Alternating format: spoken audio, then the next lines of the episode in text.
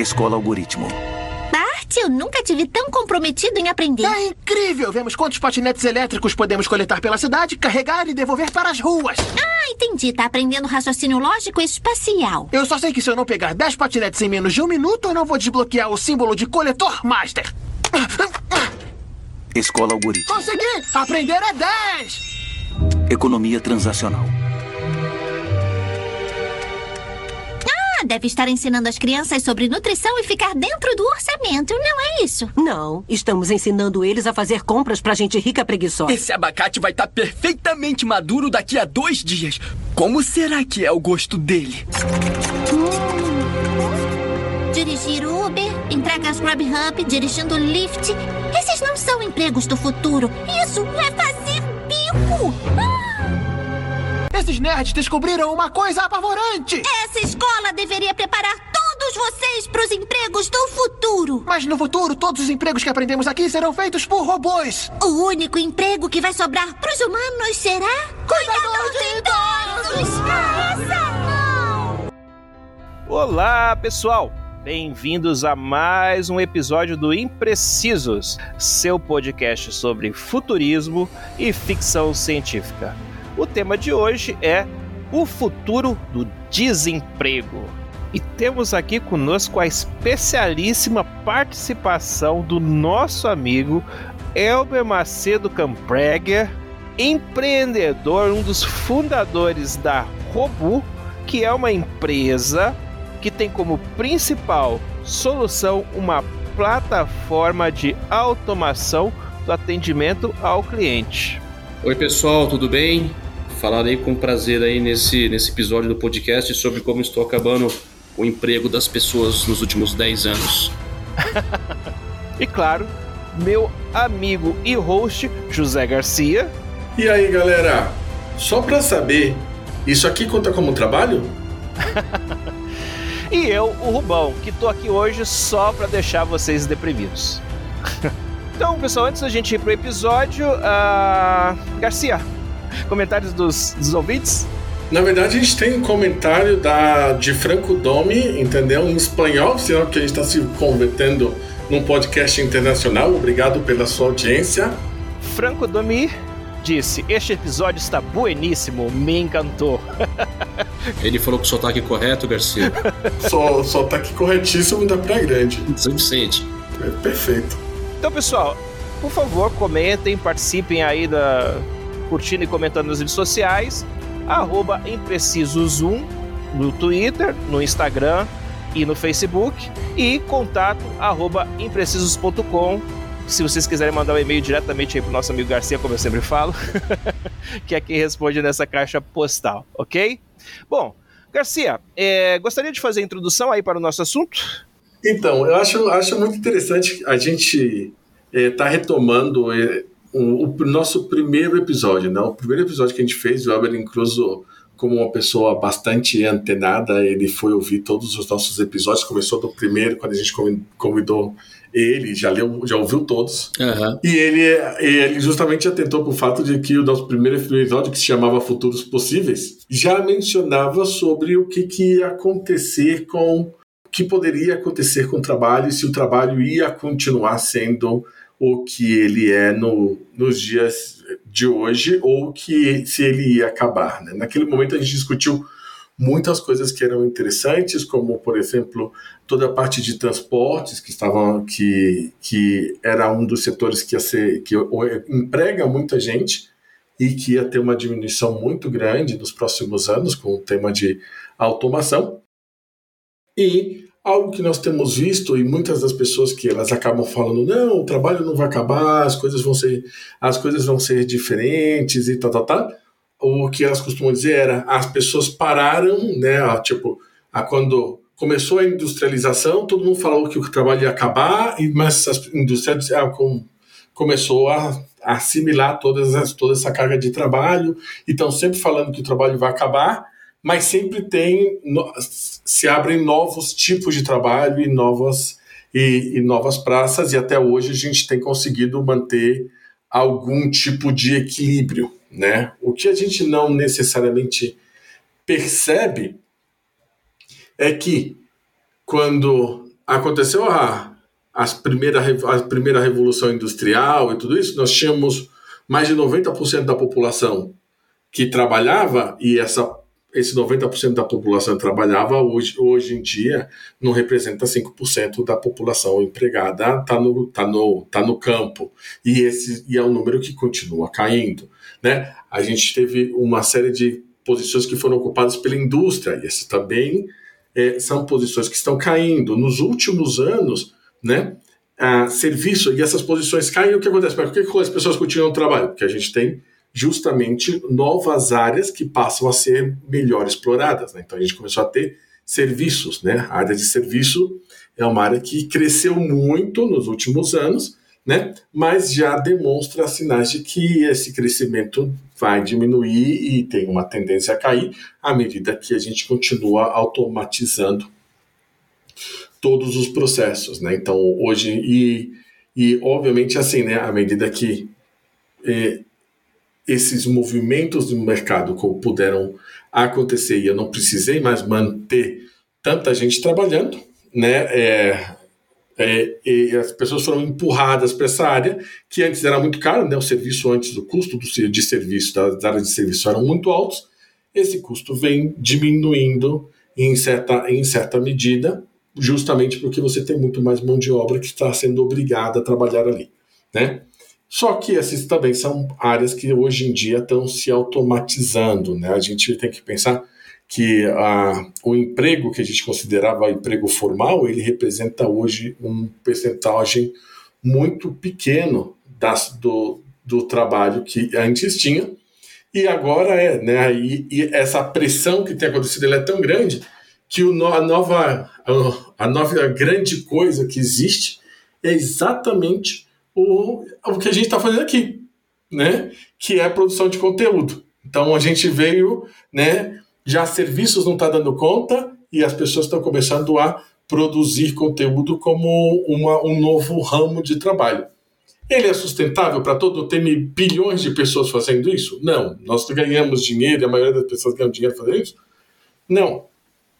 E por conta disso, nós acabamos entendendo que é muito difícil né, manter é, o trabalho como a gente entende hoje em dia. E eu acho que um pouco do que a gente vai querer fazer no dia de hoje é discutir isso. O que, que nós estamos de verdade fazendo e o que vai acontecer daqui para frente. O que, que você acha, Rubens?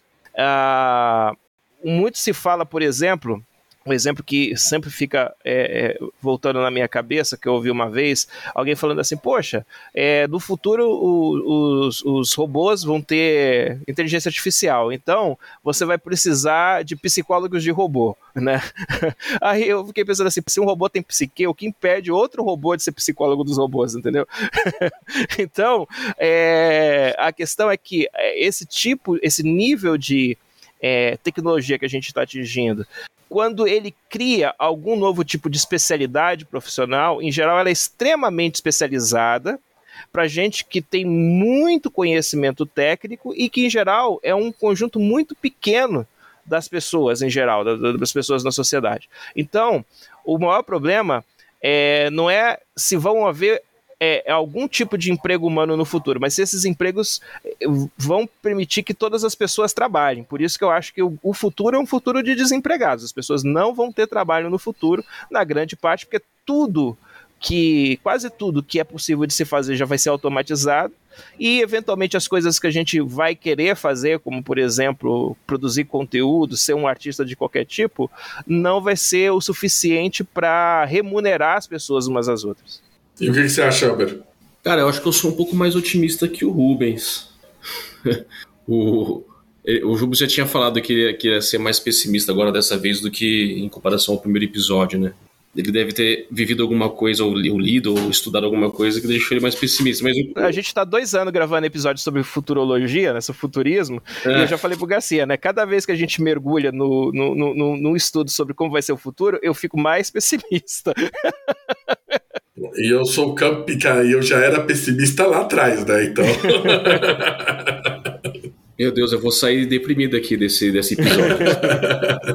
Não, cara, mas assim, o, eu nem vou entrar no assunto ainda de, do que, que eu faço e o, o que, que o meu emprego, o que, que, o que, que o meu trabalho influencia com relação a isso, mas o é, pensando de forma macro, cara, eu acho que a, a gente eu, eu, acredito muito na seleção natural da, da, economia, que basicamente é a seleção natural do, da espécie, né?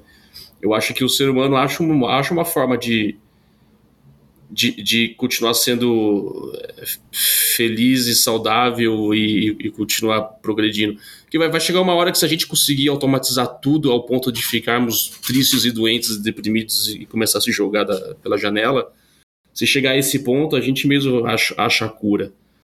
Eu só acho tudo isso, né? Ninguém tem certeza de nada, mas eu acho que a seleção a seleção natural faz, faz esse trabalho pra gente. É que no meio do caminho muita coisa muita gente vai sofrer, né? No meio, enquanto essa seleção não, não acontece, algumas, algumas gerações acabam sofrendo. Mas acho que a longo prazo, pensando sempre macro, não acho que a gente seria estúpido ao ponto de. Uh, o ser humano seria estúpido ao ponto de, de criar coisas que, que, que vão acabar com ele, entendeu? A gente tipo bombas nucleares. Tipo isso. mudanças na sociedade também sempre aconteceram. Se essas mudanças, quando tomam um tempo correto, elas afetam muito menos as pessoas, os indivíduos, do que se ela é feita de uma forma muito rápida ou muito brusca, como hoje é o que está acontecendo com as mudanças climáticas causadas pelos homens. Ela é tão brusca que o planeta não tem condição de se adaptar, nem nós mesmos. A mesma coisa com o trabalho, né? Será que essa é, esse novo movimento, é, essa nova revolução industrial, ela vai acontecer e as revoluções industriais elas têm acontecido em cada vez menos tempo sendo adotadas cada vez mais rápido. Será que essa nova revolução industrial ela vai ser tão rápida que não vai encontrar uma sociedade capaz de usar de seleção natural, ou seja, de se adaptar, né? Mas será que ele não vai encontrar essa incapacidade de adaptação? Ou, essa, ou isso vai causar um movimento tão brutal que seja e até irresponsável para a gente como ser humano aceitar, porque a seleção natural muitas vezes o que acontece é você tem uma popula você tem uma população 300 mil animais, indivíduos, né? E essa população de 300 mil indivíduos, porque foram forçados justamente por uma mudança no, no ambiente. Ou seja, o lago que eles viviam secou, a comida que eles comiam secou. 300 mil, eles se adaptaram, mas o que sobrou foram 500, foram 200. Né? E você, você teve um custo aí de 299 mil indivíduos. Isso, para nós como seres humanos, se a gente pensasse, se tem uma população de 8 bilhões de pessoas e depois disso, esse processo de seleção natural, ou seja, não me conscientizei antes e só vivi aquilo numa velocidade muito rápida, eu vou ter um resultado de 500 mil pessoas na humanidade, entendeu? Que vivem de forma plena e absoluta, sendo servida e papapá, num mundo provavelmente muito melhor, né, no termos de quanto a gente consome de, de recursos naturais e tudo, porque a gente não vida quase nada, mas para a gente, se isso é feito num espaço de pouco tempo, seria completamente inaceitável. Eu acho que não tem como fugir disso, né? Quando tem essa, essas mudanças drásticas, pelo menos uma geração sofre. E aí que entra o, o, outro, o outro tema, que eu nem sei se a gente vai, vai se aprofundar aqui, que é, que é a renda mínima, né? Porque, invariavelmente, alguma geração vai, algumas gerações vão sofrer. A cada, a cada pulo desse, né? A cada pulo tecnológico, alguma geração sofre. E aí a, a renda mínima seria, é o que vem para pelo menos dar o que comer a essas pessoas, né, cara? Mas eu acho que a, a seleção natural é, é, é, o que vai, é o que vai nos salvar. O, Rubens estava comentando da bomba atômica. A gente fez a bomba atômica e a gente percebeu logo que era um perigo pra gente, né? Tanto é que agora tem diversos tratados aí, a gente está tentando acabar com isso. Que a gente faz a cagada, a gente na sequência percebe e tenta, e tenta mitigar os riscos. Então eu acho que isso, isso deve, deve acontecer. E eu acho que o trabalho, como a gente conhece hoje, obviamente vai mudar, mas mas eu acho que as pessoas continuarão continuarão trabalhando porque porque é preciso. Para você acabar com o trabalho, você tem que, tem que trabalhar, né? Eu, eu agora vou dando exemplos da, da do, do, meu mundo, né? Eu não vou nem falar da Robô, vou falar da Digito 7, que é um, é um exemplo legal, porque a gente eu trabalho com automação da, na Digito 7, automatizando busca de dados processuais na internet. E isso acabou com, teoricamente, acabou, deveria acabar com empregos de, de vários advogados ou estagiários advogados que passavam dias e dias fazendo pesquisas em, em sites de tribunais mundo afora, é, Brasil afora. Eu não, da... lembro, é que eu não lembro o caso, então não sei se vale a pena comentar, mas é um, um famoso que contratou uma empresa e com, com isso eles fizeram o, o trabalho que era normalmente feito por 500, é, tipo, para fazer o trabalho iam precisar de 500 advogados para fazer toda a busca processual. É, então, basicamente é isso que eu, que eu, que eu faço na Digito 7, cara. Assim, é, isso, é, é, isso é história verídica. Já teve escritórios que contrataram o mesmo serviço e eles tinham estagiários que eram contratados só para ficar fazendo pesquisa na internet de, de, de, status de processos. E aí, com o meu serviço, e um dia eu fazia o trabalho de, de 10 estagiários o mês inteiro, entendeu? Mas, é, mas com isso eu não acabei com, os, com a vida dos estagiários. Os estagiários simplesmente puderam se dedicar a fazer o que é mais importante, que é analisar esses dados e tomar decisões. E essa automação toda também precisou de, precisou de, de mão de obra para funcionar. É, não sei se vocês sabem do mercado que existe de quebra de CAPTCHA. Só um exemplo que eu dou, que é um exemplo divertido. A gente fala que é um, a gente fala, inclusive, que quem, quem quebra esses captchas são crianças né, chinesas, mas não é bem assim. O, é, as empresas que trabalham com, com, com, com, automação normalmente se deparam com, as, com os captchas, né, que precisam ser quebrados. Todos os sites, todos os tribunais do, do Brasil, por exemplo, têm um captcha para evitar que empresas como a minha façam buscas automatizadas neles. E para quebrar esses captchas, cara, a gente o meu algoritmo pega, pega o CAPTCHA, manda para um serviço, existe um serviço de quebra de CAPTCHA na Índia, normalmente são indianos ou chineses. Eu mando para lá a imagem e aí alguém manualmente quebra o CAPTCHA e me retorna. E eu imputo isso no sistema e, e continuo o meu trabalho. E existe uma rede de milhares de pessoas que fazem isso. E eles ganham alguns centavos de dólar para fazer isso, mas lá vale muito. Só uma coisa, Elber. Rubens, Explica para o pessoal, você, tá, você ia explicar, mas ficou pela metade, porque pode ser que alguém não sabe o que é um CAPTCHA. CAPTCHA é uma, uma imagem, normalmente, pode ser, pode ser um texto também, mas é, é, é, uma, é uma coisa aleatória que é, que é apresentada em alguma tela de login, alguma tela de transição entre o conteúdo e o usuário que quer acessar aquele conteúdo, que é, ele, é, por ser aleatório e ter uma formatação é, confusa ou usar referencial é, é, muito abstrato, algoritmos não conseguem ser pré-programados para ler aquela informação, para in interpretar aquela informação.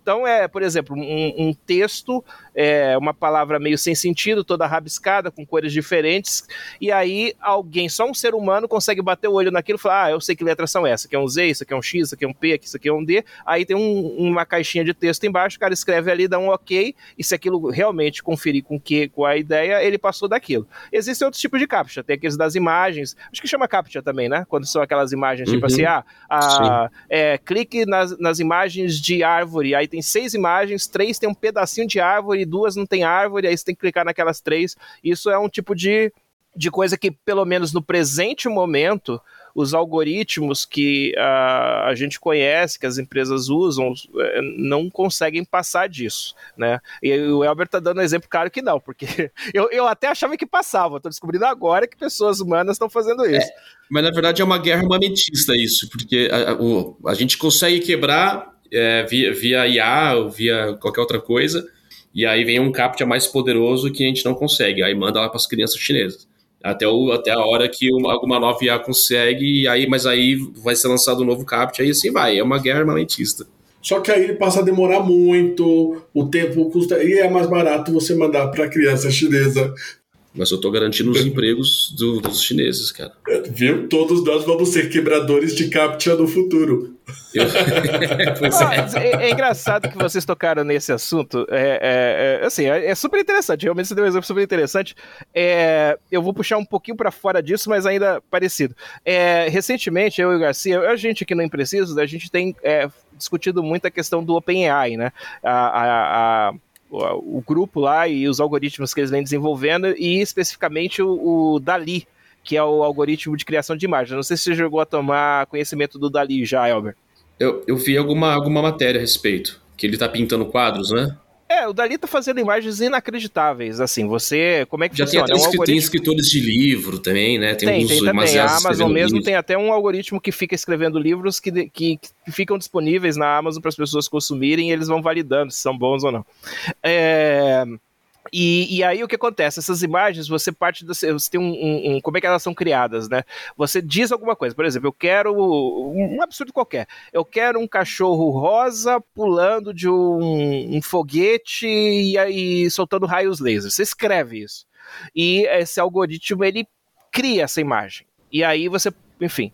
E, e- e é sempre. E, e o- o- é impressionante o que ele consegue fazer a partir do, do, do que a gente sugere, né? E, aí, por que, que eu tô falando isso do- agora? Porque eu, eu- me, me ocorreu. Vocês já ouviram falar do turco mecânico? O computador, o, o primeiro, assim, era, um, era teoricamente era um, era um, um mecanismo que jogava xadrez sozinho. Você chegava numa mesa e você jogava um xadrez com um autômato, que era um tipo um boneco lá que movimentava as peças e tal. Um robô. Ou, ou às vezes não tinha isso, era só as peças mesmo que se movimentavam. Isso é tipo é, final do século XIX, 1800 e tarará. O turco mecânico, ele prometia ser um autômato, a primeira IA quando nem se imaginava esse tipo de coisa, mas na verdade era realmente uma pessoa que ficava dentro do equipamento e jogava com outra pessoa e ninguém sabia. Agora eu fico imaginando se essa, o, o Dali não é um monte de criancinha chinesa que recebe, porque tá tudo na nuvem, tá ligado? As crianças vão desenhando. Pode ser criança mesmo, né? Porque daí é uma pintura abstrata, não, não precisa. né? Mas enfim. É... Mas prossegue seu raciocínio, a gente cortou pra caramba. Você ia chegar a algum ponto aí. Não, eu só dei um exemplo de, de, de trabalhos que estão, só, só estão mudando de lugar, né? De, de atividades que, que deixam de existir para existirem outras. E isso tá trazendo para o meu mundo, pro meu mundo, mundo pessoal aqui da- das minhas empresas. Outro exemplo é o, é o que eu faço na Rubu, aí sim, chatbots, principalmente para empresas de contact center, 99% são empresas de contact center que, que contratam os nossos serviços. E os bots fazem de tudo, eles negociam dívidas, eles, eles fazem, respondem em dúvidas, eles. é, a gente tem o, bot do, do Ministério da Saúde que passa, que passa instruções relativas à Covid. Os bots fazem tudo, ou seja, o que, o que realmente algumas pessoas fariam, ou centenas de pessoas fariam, os bots fazem. No entanto, eu não tive nenhum cliente até hoje que chegou para mim e falou: Porra, meu, obrigado, esse bot de vocês é muito bom, eu consegui demitir toda a minha equipe aqui que trabalhava no departamento financeiro, porque agora o bot faz tudo. Na verdade, as equipes é, elas, elas agradecem que exista o bot, porque o bot faz o que é, o que é trivial faz um filtro do, do, do, que, do que realmente um ser humano precisa, precisa atuar, e, só, e é isso que parte para os seres humanos fazerem, né? O que realmente o bot ainda não consegue. E aí, com isso, com isso a empresa ganha, ganha eficiência. Na verdade, ela, ela não, não tem que mandar ninguém embora. Ela, ela simplesmente progride, porque agora aquela mesma equipe tem uma ferramenta que, que, faz, a, que faz a triagem, o que os casos simples de atender, o robô atende, e os casos complicados, aí sim aquela equipe humana está ali pronta para atender. Então, dificilmente, falando do meu mundo, tá? No, certamente existem existem automações aí que de uma hora para outra você, você precisa demitir pessoas, por exemplo, uma fábrica de automóveis. Mas no meu caso, é, falando em chatbot, isso não é, não é muito. Não, não, acontece com frequência comigo, até hoje não aconteceu. Todos os clientes eles agradecem porque as empresas, na verdade, estão mais eficientes e não tão, e não tão menores. Não estão menores por causa do bot, elas, estão, elas simplesmente estão mais eficientes porque tem uma ferramenta a mais e aquela mesma equipe agora trabalha trabalha dando resultados maiores. Mas obviamente a gente tem os casos drásticos, enfim, tem vários exemplos por aí. Meu pai mesmo, eu estava andando, agora no Dia dos Pais a gente foi fazer um passeio ali no Porto, ali pelo canal, né? E aí ele, ele, ele fazia muito tempo que ele não andava ali, ele estava olhando e falando, caramba, não tem mais pessoa, não tem mais gente no, no Porto. E na época dele, a, ele se aposentou faz uns 20 anos, na época dele, você tinha pessoas para fazer tudo. Você tinha pessoas para levar saco de, de açúcar para os navios, você tinha pessoas para conferir cada saco que estava passando ali, entrando ou saindo. Você tinha pessoas para controlar pessoas, você tinha pessoas para fazer tudo. E aí agora você anda ali no porto e você quase não vê ninguém, você não vê, não vê gente, porque está tudo automatizado. E então ali né, dando esse, esse exemplo especificamente é um exemplo de que chegou a automação e pessoas foram mandadas embora. Não, tem, não tem como fugir disso. Aí a gente entra naquele assunto de que uma geração vai sofrer, mas que das próximas gerações já, provavelmente vão estar mais adaptadas. Esse pessoal que não trabalha mais no porto, realmente não sei o que, que eles vão fazer. O cara da esteira, que, que não precisa mais ser operada por um humano, hoje ele vai fazer o quê, né? Eu acho que em uma geração é muito difícil ele, ele, ele aprender uma nova habilidade, ficar bom naquilo e ter sucesso num outro emprego. É, esse é um Eu ponto. acho que esse, esse é, essa é a grande questão. E, e, e assim, e normalmente o que sobra é sempre num grau de especialização maior do que o que você estava. Não é só uma outra coisa. É uma coisa mais difícil e mais concorrida. Sim, sim. Por exemplo, o que que é um motorista de Uber hoje, né? O motorista de Uber, ele é um componente de um sistema que é essa plataforma do Uber. Ele é, ele é eu, eu sei que isso pode ser até desumanizante falar dessa forma, mas a intenção é chocar quando eu digo isso. Ele é um, é um conjunto de sensores que a plataforma está usando para conduzir o carro até o destino. Por quê? É, Ele quem- é o quebrador de ele é o quebrador de captcha. É, exatamente. é- exatamente. Ele é, é- é um, é assim, como esse carro ainda não é ah, autônomo, como ele ainda não tem os sensores para saber dirigir sozinho, você precisa daquele cara. Esse cara, de uma certa forma, ele se vê como um empreendedor que eventualmente tinha uma outra oportunidade de trabalho remunerado, empregado, mas ele preferiu essa. Mas assim, ele está ocupando uma posição intermediária no meio dessa transição tecnológica, igual os, os quebradores de, de captcha eventualmente a tecnologia vai é, obsoletar esse cara. E aí, o que, que ele vai fazer? Pois é. Eu até levantei um número aqui antes do. Antes do, da gente começar. Aqui tem informação. É, então. Um banco mundial fez uma pesquisa, cara, sobre a, a, a taxa de. A taxa mundial de desemprego nos últimos 30 anos, que foi. que é o que são os anos da internet, né? E aí é, eu, observei que não mudou. Então, lá em, em 1991, onde tinha mais ou menos 5% de desemprego no mundo, como na média, e hoje a gente tem mais ou menos 5% de desemprego também no mundo. Ou seja, mesmo que a internet, mesmo que essa, acho que foi, foi a maior revolução dos últimos 200 anos, deve ter sido a internet, mais até do que a, a revolução industrial, não sei. É, mas mesmo com essa grande revolução, as pessoas continuam mantendo a sua, os seus empregos na mesma proporção. Obviamente, em números, em, é, em quantidade, isso aí aumentou porque a população está 2 bilhões de pessoas mais é maior, né? Então, percentualmente, não, nada mudou. Ô, Elber, eu assim, eu não, não, não era meu objetivo te trazer aqui para ficar te contestando, mas é, eu tenho. Era assim, Rubens, era assim. Por Pegando- isso que a gente já fez essa pauta. pegando, pegando esse caso em particular, e, e, e, assim, qualquer estatística, né? Se a gente não é, contextualizar muito bem, é, a gente consegue números que explicam qualquer coisa, né? E, e como você está falando de uma média histórica, de um período grande para o mundo inteiro, né? a- ela, ela pode ser 100% é, confiável, porém, ela por si só não, não explica certos fenômenos. Por exemplo, aonde mais as populações do mundo cresceram. Cresceram na Ásia, principalmente leste asiático, China e Índia.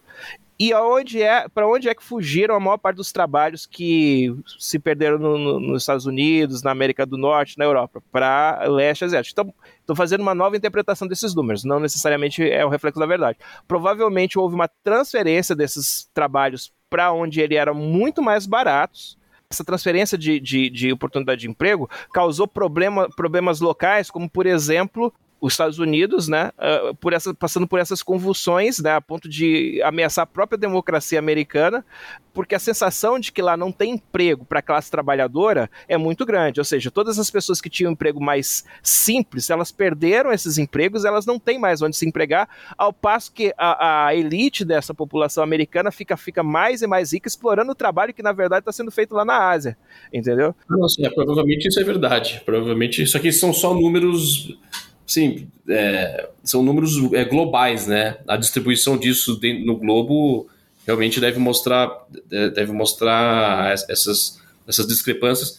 Inclusive, não quer dizer que a, a gente tá, que a gente continua com 5% de desempregado, mas os outros 95% estão tão bem quanto é, os 95 de 30 anos atrás. É, isso eu acho- que você pegou num ponto que é super importante, né? Eu acho que se a gente for ol- olhasse para números que mostrassem essa capacidade econômica da população mundial, eu acho que a gente já vê claramente essa diminuição dessa capacidade. E, outro, e outra coisa que reflete isso, acaba refletindo também, é o aumento dos super ricos, né?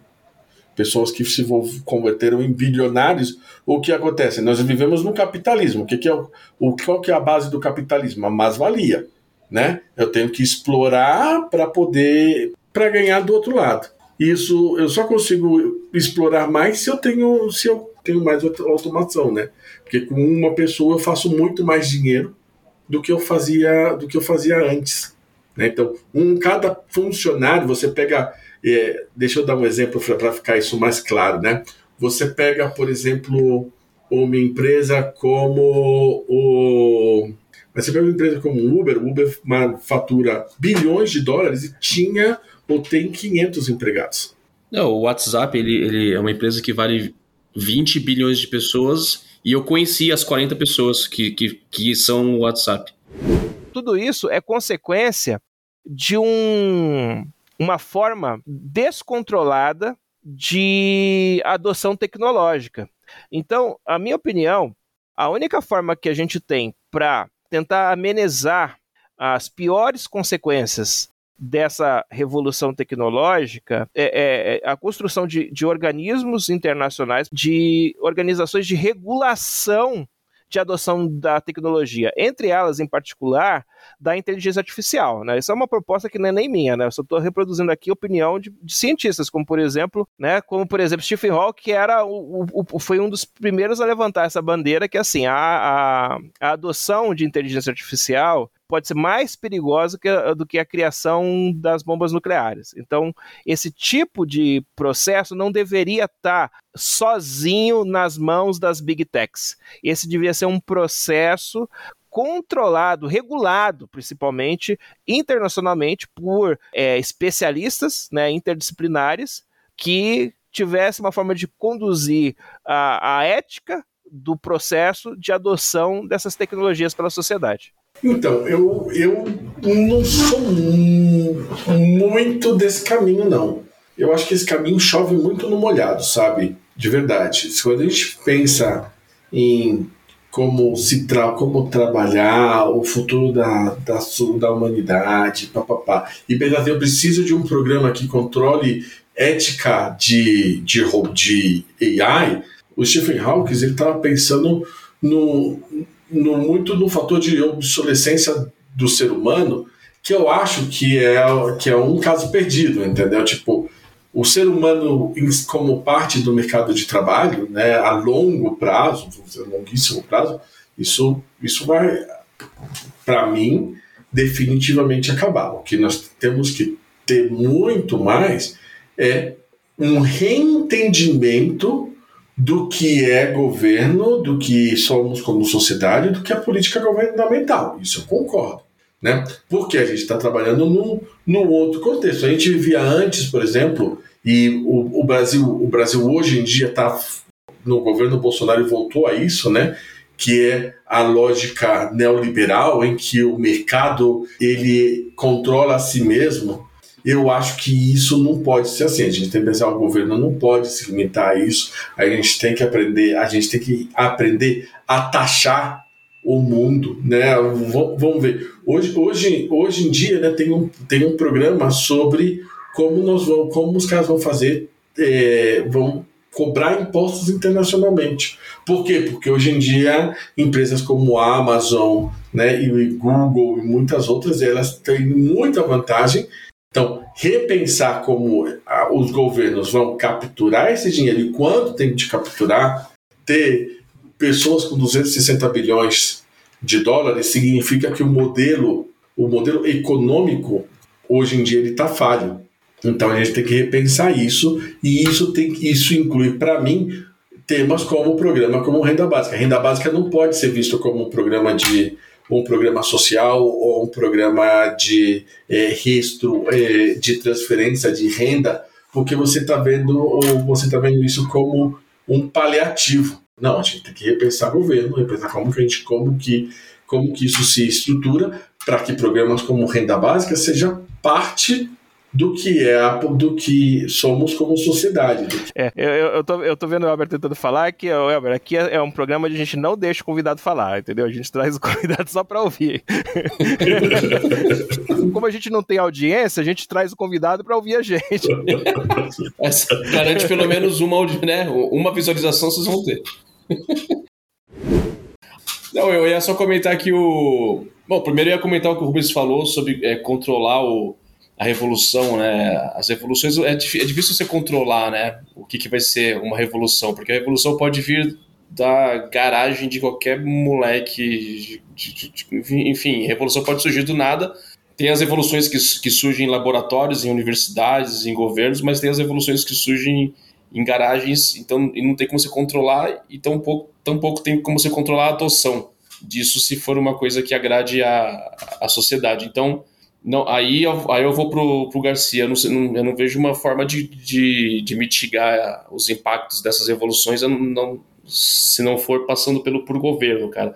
Eu acho que esse, essa variável que são as revoluções tem que ser exatamente isso. Tem que ser uma variável e tem que ser contabilizada no momento de se fazer as, as projeções de, de transferência de, de, de renda, de programas sociais. Assim como a gente calcula a expectativa de vida para poder fazer as nossas os nossos cálculos de previdência de previdência social, a gente teria que ter mais essa variável que são as, as revoluções que invariavelmente acontecem e também e também impactam. Então eu não eu particularmente não vejo formas de resolver de mitigar, resolver a gente não resolve, né? Mas a gente consegue mitigar os efeitos da, dessas revoluções, eu acho que por governo. Órgãos, órgãos internacionais, como o Rubens sugeriu, Assim, na, na, teoria seria o que funcionaria melhor, né? Na, seria o que seria o ideal, mas na prática, na prática tenho as minhas dúvidas se funcionaria. Quando eu falo em regulação, é, talvez pareça muito com controle, mas regulação não é a mesma coisa. É, tem, tem a ver, por exemplo, indústria farmacêutica. Indústria farmacêutica é extremamente regulada. Por quê? Porque se você deixar essa indústria farmacêutica sem regulação, ela vai pegar bebê na China para fazer experiência para produzir remédio, entendeu?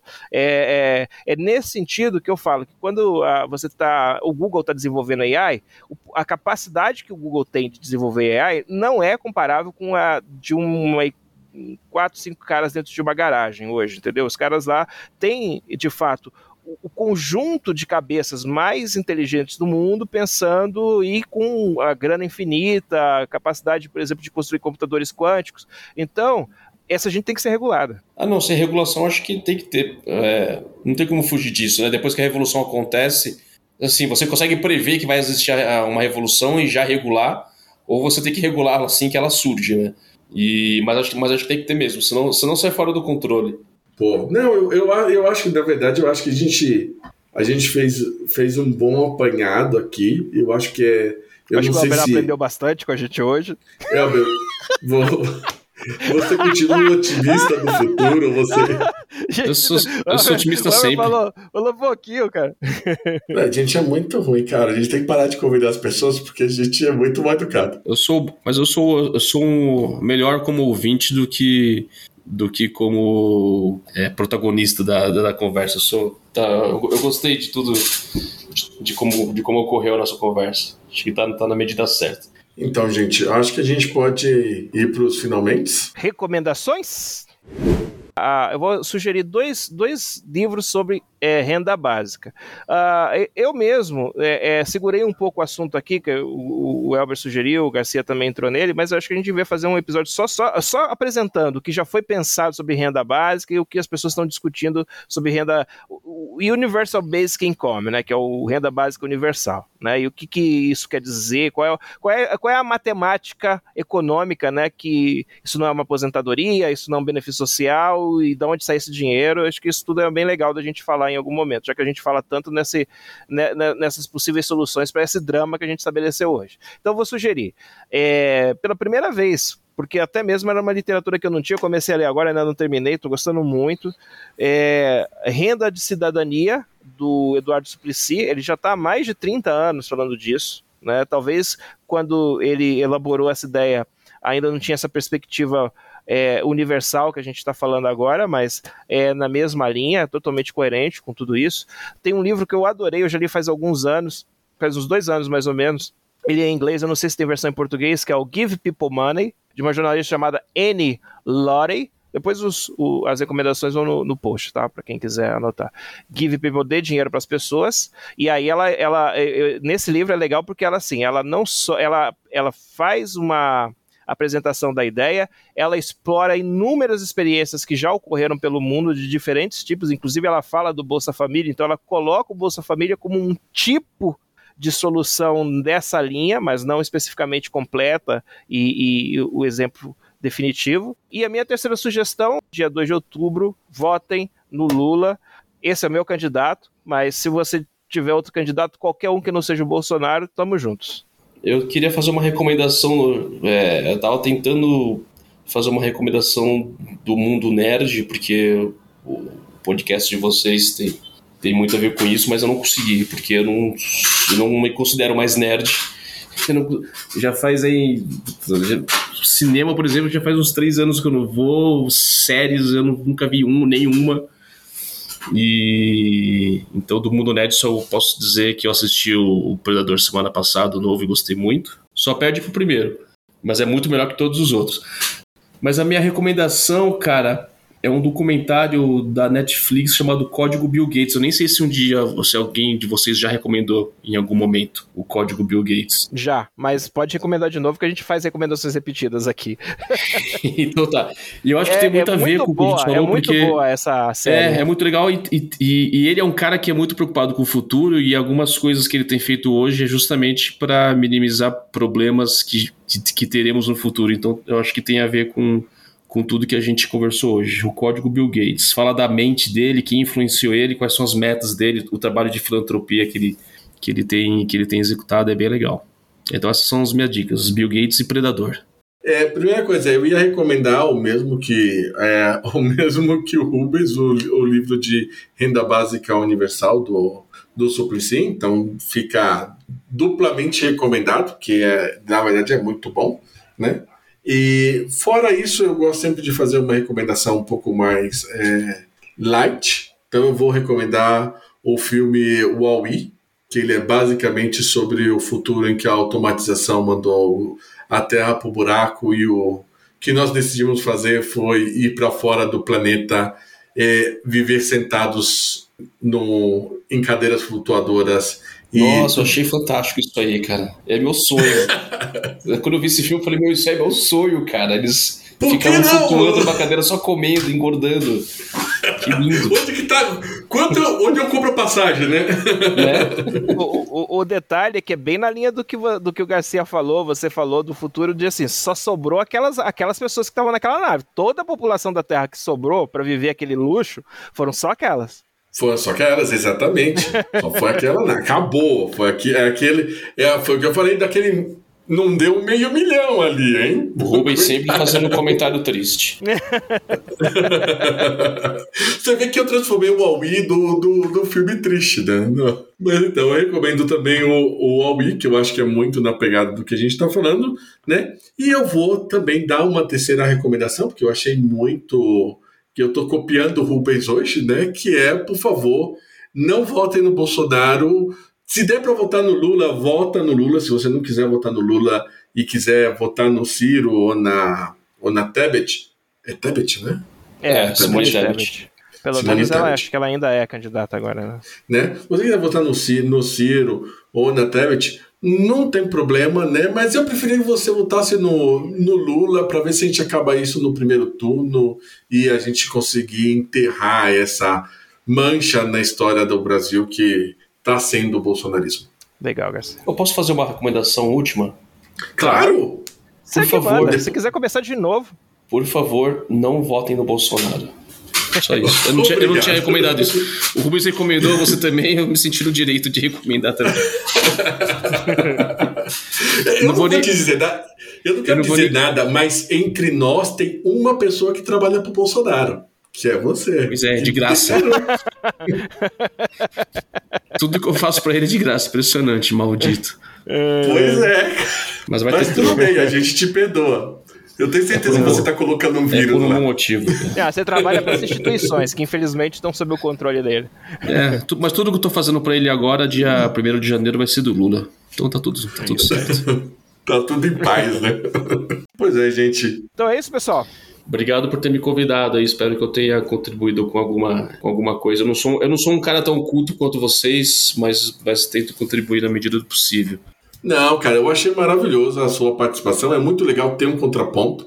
Eu e o Rubens, a gente sente muita falta de ter contrapontos, porque, por incrível que pareça, nós temos muitas similitudes na forma que a gente pensa, de visão de mundo e da forma que a gente pensa no geral. né? E às vezes, quase sempre a gente esbarra no.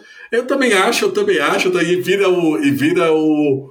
Um, É, vira uma, cam- uma câmara de eco, né? A gente. Agora, tem uma coisa que é o seguinte: né? o Elber fez meio que uma cama de gato pra ele mesmo, né? Porque calhou, né? Dele ouvir o episódio, o primeiro nosso, nosso primeiro episódio, onde a gente tava muito mais otimista do que agora. Então ele veio otimista pra esse episódio e a gente destruiu o otimismo dele. É, vocês me enganaram. vocês, vocês desenharam um mundo, um mundo perfeito pra mim, um mundo maravilhoso. Eu cheguei aqui e vi que não é, não é a verdade. Mas tudo bem. Tô acostumado a tomar esses, esses tropeções. Beleza. Ô, Elber, você quer aproveitar e deixar algum contato? Rede social, seu, da empresa? Bom, a, a empresa vocês acham lá no, no Instagram é, é a Robu, R-O-B-B-U. É a empresa que faz a- os chatbots que vão acabar com a, com a humanidade. e, e vocês podem falar comigo também por Instagram. Eu vou focar tudo lá. O Rubens não gosta de Instagram, né? Mas eu vou, no meu caso, eu vou, eu vou pedir para focar tudo lá. Que é mais fácil. Então, tanto a Robu quanto o Elber, vocês podem encontrar lá no Instagram. O Elber é Elber com H e P de bola, Campreger. Depois eu acho A gente que coloca fica no mais. post da. É, é mais fácil. Mas se você achar, ent- então na Robu vocês conseguem me achar lá dentro como, como um seguidor. Excelente, então. Gente, muito obrigado.